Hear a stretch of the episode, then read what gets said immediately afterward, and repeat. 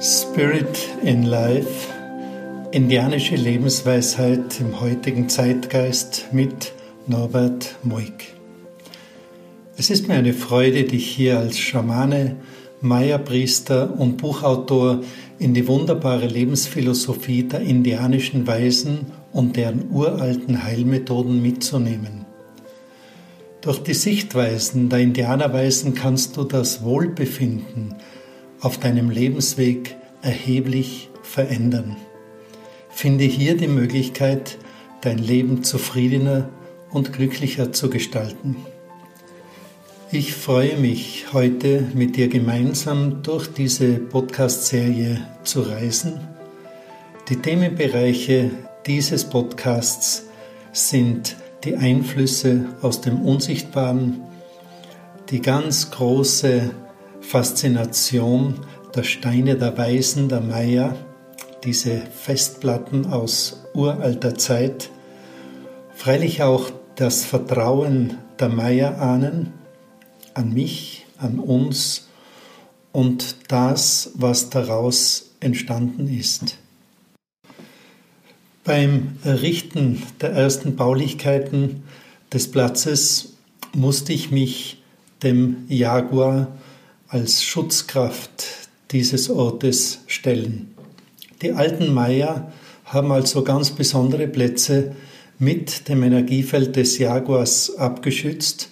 Dies bedeutete, dass die Menschen, die in dieser Region wohnten, Angst vor diesem Platz hatten ja diesen Platz aus dem christlichen Blickwinkel heraus als verhexten Platz bezeichneten, wo viele Dinge mystisch geschahen, die sich die Menschen einfach nicht erklären konnten.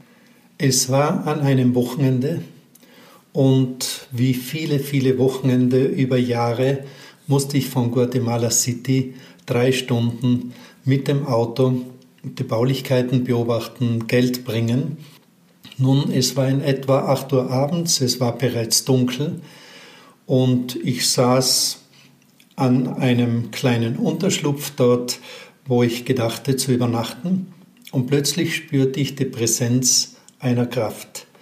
Es war nicht genug Zeit, darüber nachzudenken, denn in diesem Moment erfasste mich ein Energiefeld und es kam regelrecht zu einem Schockzustand. Meine Haare standen mir zu Berge. Und dieser Schockzustand hielt nahezu eine Minute an. Ich war vorerst völlig überrascht, reagierte freilich mit Angst, aber schon nach wenigen Sekunden spürte ich, dass diese Kraft mit diesem Platz unmittelbar verbunden war. Und so spürte ich über meine Intuition, dass es nun notwendig war, mit dieser Kraft Kontakt aufzunehmen. Also dieser ganz spezielle Schritt, dass man spürt, es gibt eine geistige Präsenz in meiner Nähe und ich habe die Möglichkeit, in diesem Moment eine Kommunikationsform aufzubauen. Das heißt, ich bat diese Kraft, sich vorzustellen oder stellte auch die Frage, was ich für dieses Wesen, das jetzt in meinem Körper war, tun könne. In diesem Moment beruhigte sich die Situation, es wurde still und ich konnte eigentlich auf ganz natürliche, ruhige Weise mit diesem Wesen, das in mir war, kommunizieren. Das Wesen stellte sich vor als die Schutzkraft des Platzes, die Jaguar-Energie. Und es war sozusagen die erste Herausforderung, dass dieser Wächter des Ortes zugleich sich bei mir vorstellte, auf seine Weise, während ich in diesen Gesprächen nun die Möglichkeit hatte, mich vorzustellen, indem ich von meinen Absichten hier erzählte und ihn darum bat, diese Absicht zu begleiten. Von diesem Augenblick wusste ich, dass es ein Miteinander gab und dass der Jaguar bereit war, mich und wohl auch meine Familie und all das, was dort entstehen sollte, anzunehmen. Zu solch ähnlichen Situationen kam es dann öfters, aber wann immer ich spürte, dass diese Kraft in meinen Körper hineinging, freute ich mich darüber und konnte damit auch mit diesem Energiefeld, mit dem Wesen des Jaguars auf ganz natürliche Weise kommunizieren. In diesen Monaten zeigte mir der Jaguar auch seinen Platz. Sein Platz heißt ein Steinaltar, wo sein Energiefeld verankert ist.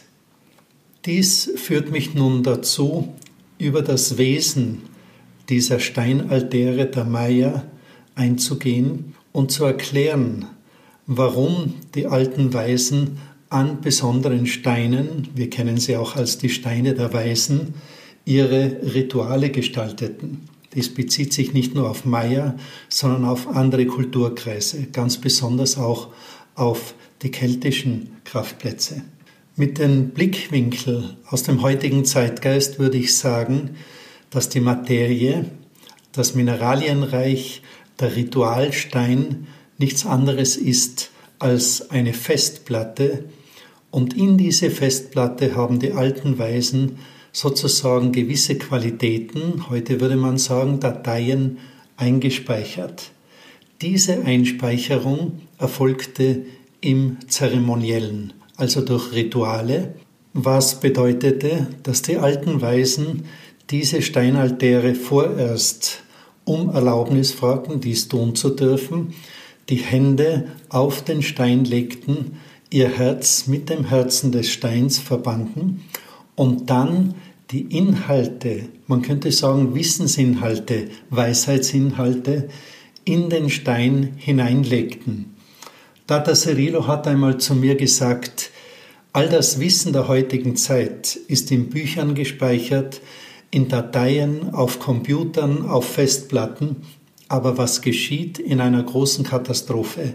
Unser gesamtes Wissen könnte durch Feuer oder durch ein anderes Element zerstört werden. So wussten die alten Weisen, dass all das, was sie in diese Ritualsteine einbetteten, die Gewähren sich trug, dass dieses Wissen auch nach Jahrtausenden von Menschen, die den Code, den Zugang kennen, diesen Inhalt, diese Dateien wieder abrufen können. Dies geschah in vielfältigster Weise auf diesem sakralen Platz Basmondo, wo dann verschiedene Schamanen immer wieder auf den Platz kamen und nach und nach diese Dateien öffneten und über die Geschichte dieses Platzes zu sprechen begannen. Ein mir unvergessliches Erlebnis war es, als Maestro Cirillo mit wenigen Maya-Priestern in das Zentrum kam und einen Ritualstein, der nur zu Teilen aus der Erde herausschaute, öffnen ließ und dann zeigte, wie man das Wesen eines Steines, auch den Namen eines Steines oder auch die Dateien eines Steines herausfiltern könnte. Es war ein Liebesakt der Berührungen, es wurden Essenzen über den Stein gestrichen, es wurden Rosenblätter auf den Stein gelegt und nach und nach kam dann das Wesen dieses Ritualsteins zum Vorschein. Das Wesen war Kanil, ein Fruchtbarkeitsplatz. Und Maestro Cirillo entschied sich dann auch an diesem Ort das entstehende Zentrum zu weihen. Es waren also weniger die Baustrukturen unsererseits, sondern es war der Ursprung, von dem die Vision des Platzes ausging, mit der Mitteilung, halte dich in all den Botschaften, was du in Zukunft dort machen möchtest, an das Samenkorn, an den Ursprung dieses Platzes und der Ursprung dieses Platzes ist dieser Ritualstein Kanil. In den folgenden Monaten und Jahren bis zum Jahre 2012 wurden uns dann eine Fülle von Impulsen gegeben. Die dortige Verwalterin Carmen Vicente, eine ganz besondere Prophetin und Schamanin, die uns zugeführt wurde, hatte dann auch Träume, wo weitere Ritualsteine vergraben sein würden.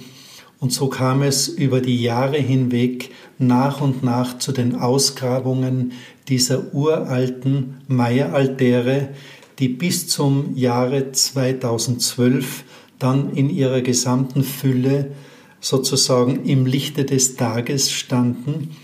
Und auf diese Weise führten wir diese ganz, ganz alten Ritualsteine, ich würde sagen Jahrtausende alt, nach und nach in den heutigen Zeitgeist. Es ist so, als würden die Ururahnen der Maya über diese ganz, ganz alten Ritualsteine in den heutigen Zeitgeist gehen wollen.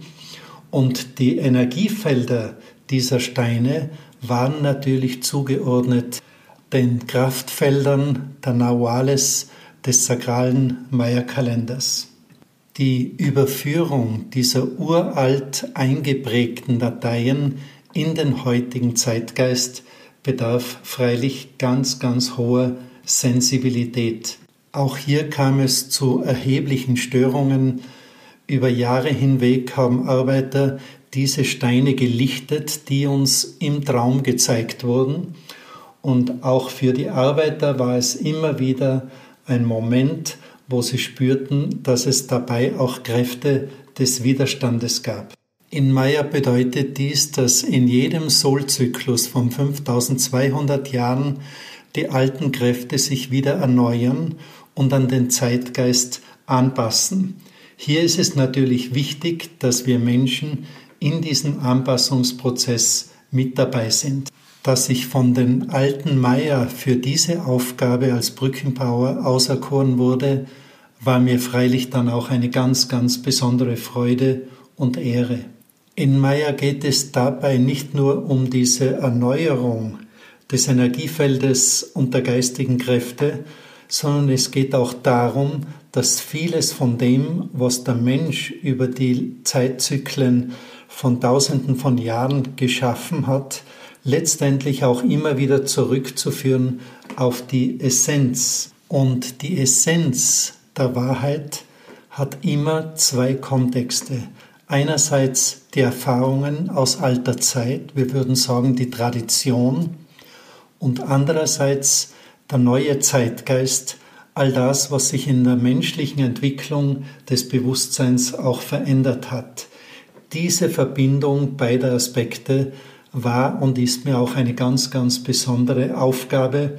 Und das empfinde ich auch als ganz besondere Notwendigkeit, altes Wissen in den heutigen Zeitgeist zu übertragen. In der nächsten Folge möchte ich also stärker eingehen auf unsere Lebensthemen, auf unsere Lebensherausforderungen im Kontext mit dem alten Wissen und sozusagen dann tiefer auch vielleicht in deine eigene Lebensrealität hineinzugehen. Ich wünsche dir also mit diesen Podcasts Neugier, Vorfreude und Umsetzungswillen für dein eigenes, vielleicht noch glücklicheres Leben. Bis aufs nächste Mal. Ich freue mich auf eine weitere Herzensbegegnung mit dir. Gracias, dein Norbert Muig und Spirit in Life. Meine Websites www.basmundo.com und healingresort.basmundo.com.